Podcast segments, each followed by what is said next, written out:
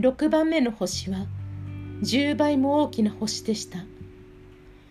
そしてその星に住んでる年寄りの先生は何冊も大きな書物を書いていました。ほう探検家だな。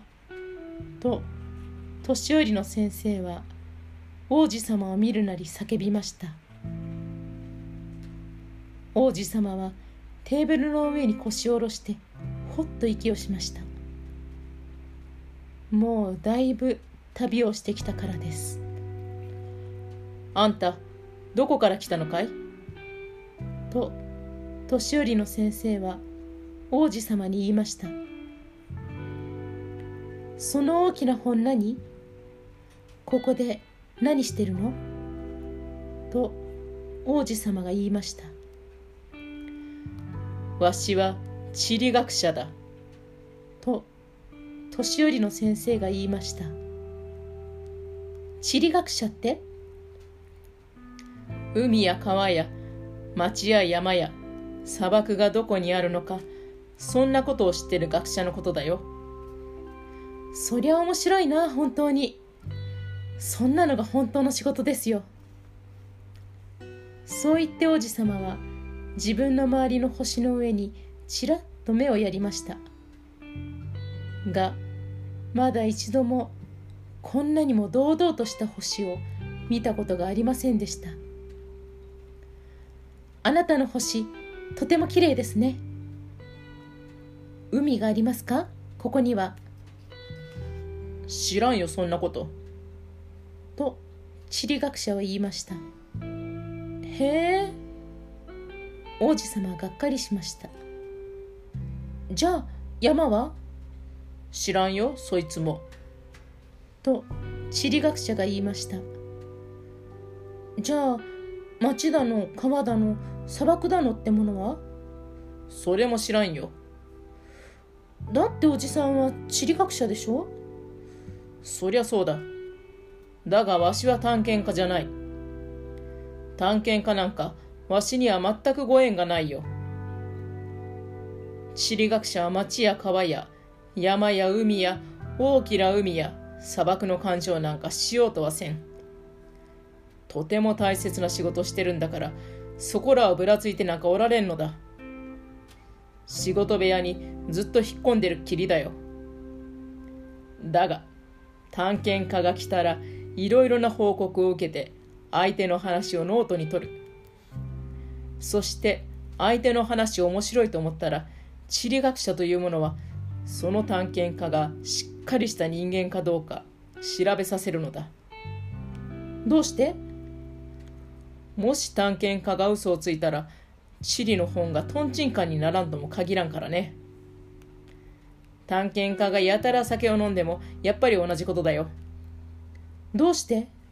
と王子様が言いました。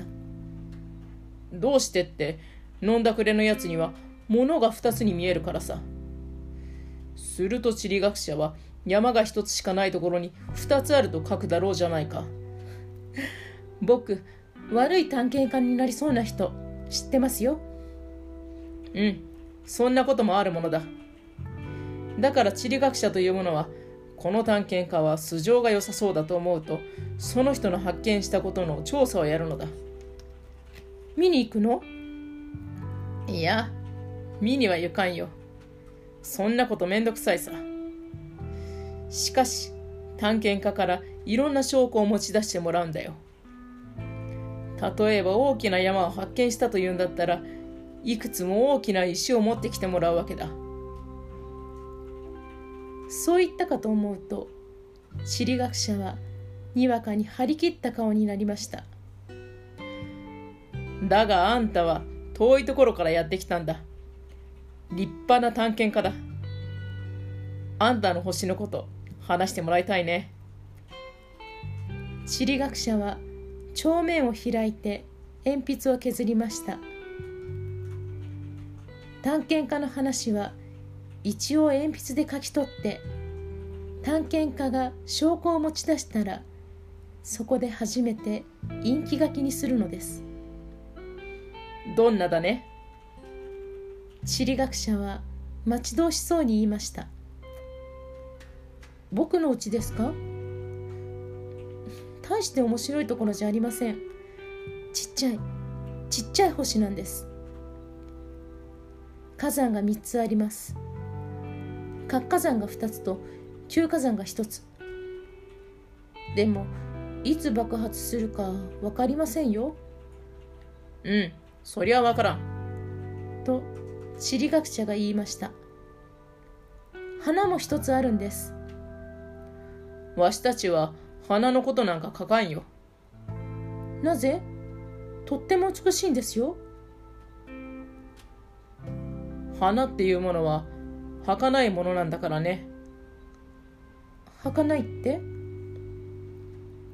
地理学っていうものはあらゆる本の中でも一番大事なこと書いてある流行遅れになることなんか決してない。山が場所を変えることもめったにないことだし大海の水が空になることもめったにないことだ。わしたちはいつまでも変わらないこと書くんだよ。王子様は横から口を出しました。でも休火山だって目を覚ますことがありますよ。儚いって何のこと？火山が眠っていようと目を覚ましていようとわしたちにとっちゃ同じことだよ。わしたちが問題にするのは山だ。山は変わることがないからね。だけど儚いって何のこと？一度何か聞き出すとしまいまで聞かずにはいられない王子様が繰り返しました。そりゃそのうち消えてなくなるって意味だよ。僕の花そのうち消えてなくなるの？うんそうだとも僕の花は儚い花なのか？身の守りといったら4つのトゲしか持っていないそれなのにあの花を僕の星に一人ぽっちにしてきたんだ。と王子様は考えました。王子様は初めてあの花が懐かしくなりました。それでも元気を取り戻して聞きました。僕今度はどこの星を見物したらいいでしょうかね？地球の見物しなさい。なかなか評判のいい星だ。と地理学者が答えました。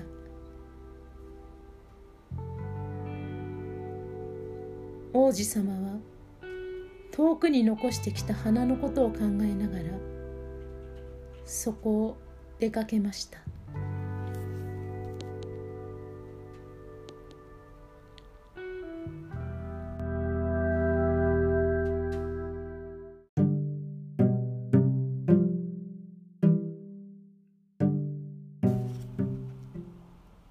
だから7番目の星は地球でした。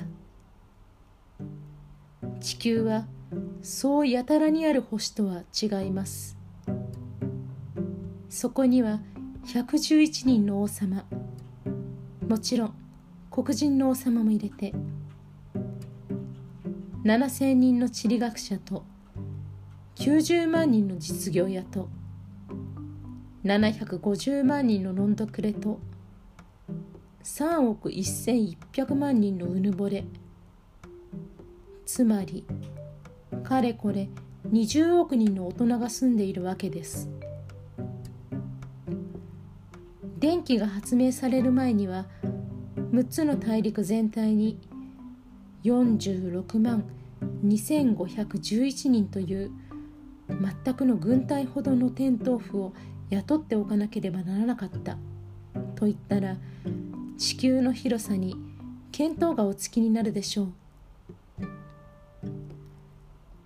少し遠くから見ると全く素晴らしい眺めでした。そういう軍隊の動きはオペラのバレエを踊る人たちのように規則だっていました。まず最初ニュージーランドとオーストラリアのテントウフたちが現れます。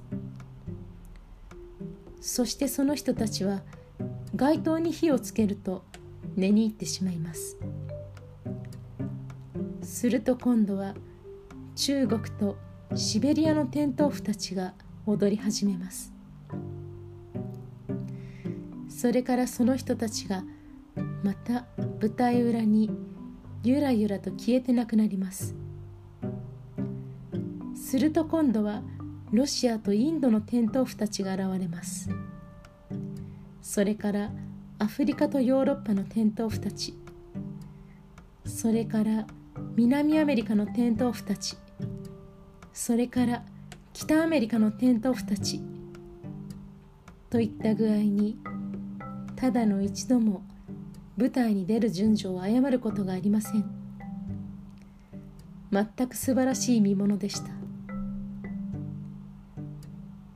ただ北極に一つしかない街灯に火をつける男と南極に一つしかない街灯に火をつける男だけが何もせずにのらくらしていました。二人は一年に二度働くだけだったのです。